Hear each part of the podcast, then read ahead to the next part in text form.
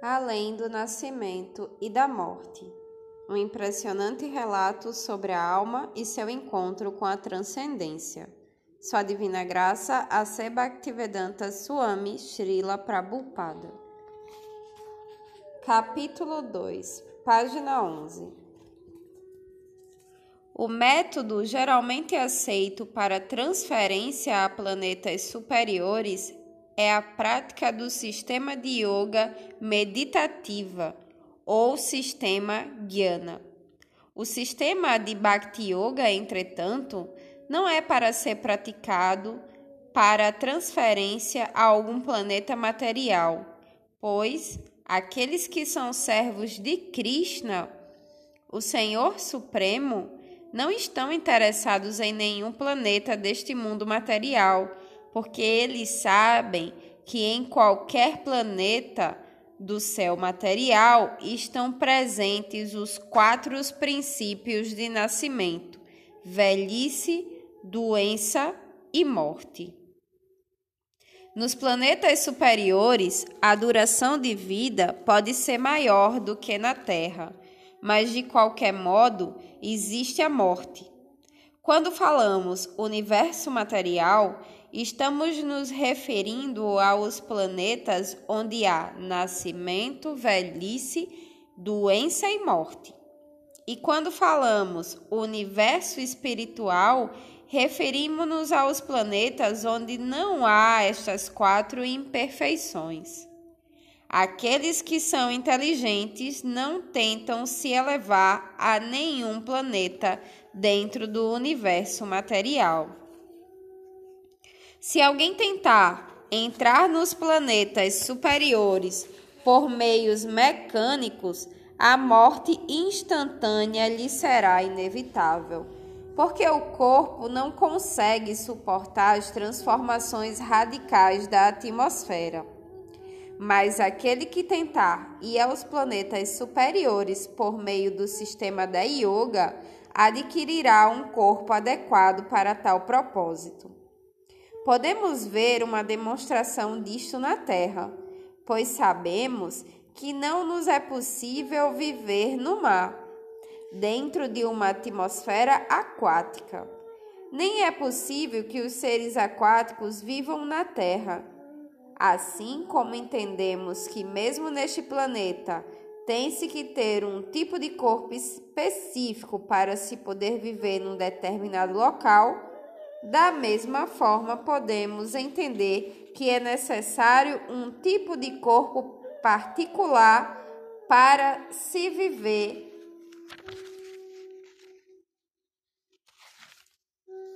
em outros planetas. Nos planetas superiores, os corpos vivem muito mais tempo do que na Terra, pois seis meses da Terra equivalem a um dia nos planetas superiores. Assim, os Vedas descrevem que aqueles que vivem em planetas superiores vivem mais de 10 mil anos terrestres. Mas apesar deste período de vida tão longo, a morte espera por todos. Mesmo que se vivam 20 mil ou 50 mil ou até milhões de anos no mundo material, os anos estão contados e a morte está sempre presente.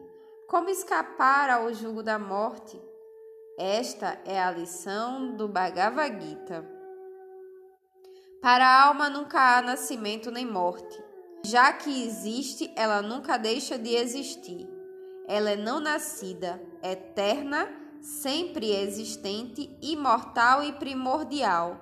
Ela não é aniquilada quando o corpo é aniquilado. Bhagavad Gita, capítulo 2, verso 20.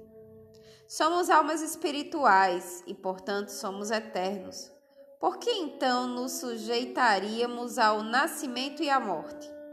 Uma pessoa que faz essa pergunta deve ser considerada inteligente. Aqueles que são conscientes de Krishna são muito inteligentes, porque não estão interessados em conseguir entrar em nenhum planeta onde exista a morte.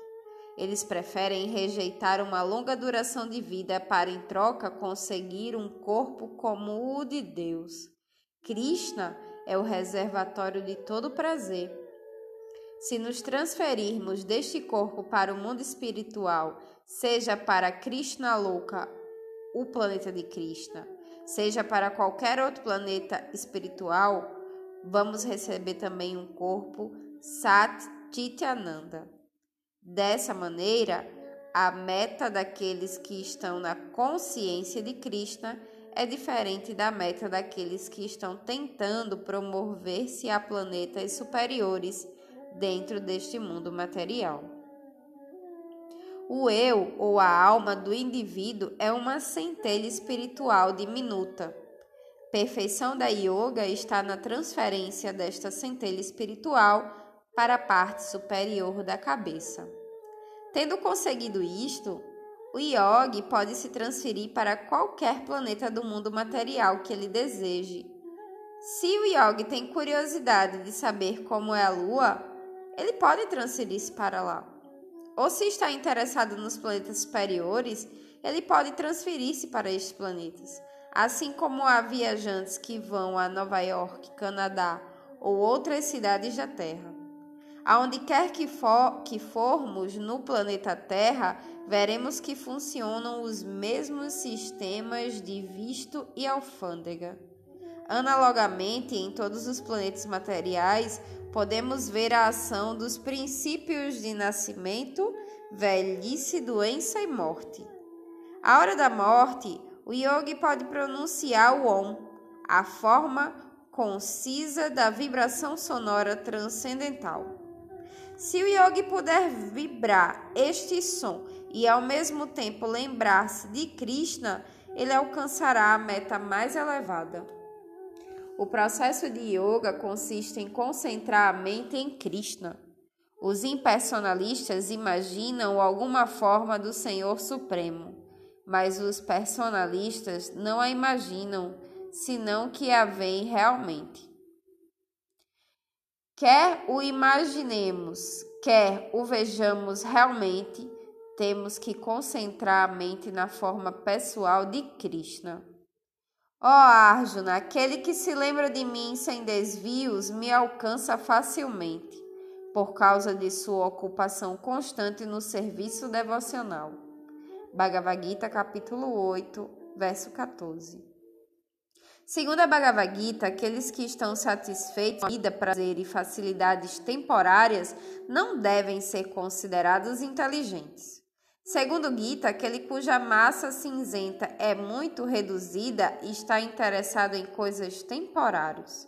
Se somos eternos, por que então estaríamos interessados em coisas temporárias? Ninguém quer ter uma situação instável. Se estamos morando em um apartamento e o proprietário do apartamento nos pede que o desocupemos, ficamos aflitos, mas se nos mudamos para um apartamento melhor, não nos importamos. Como somos permanentes, naturalmente queremos uma residência permanente. Não queremos morrer, porque na verdade somos permanentes.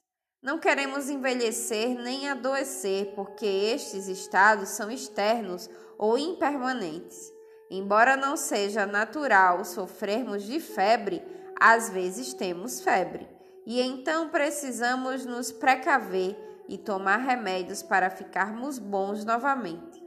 As quatro misérias são como a febre e são causadas pelo corpo material. Se de alguma forma pudermos sair do corpo material, poderemos escapar das misérias que fazem parte integrante dele.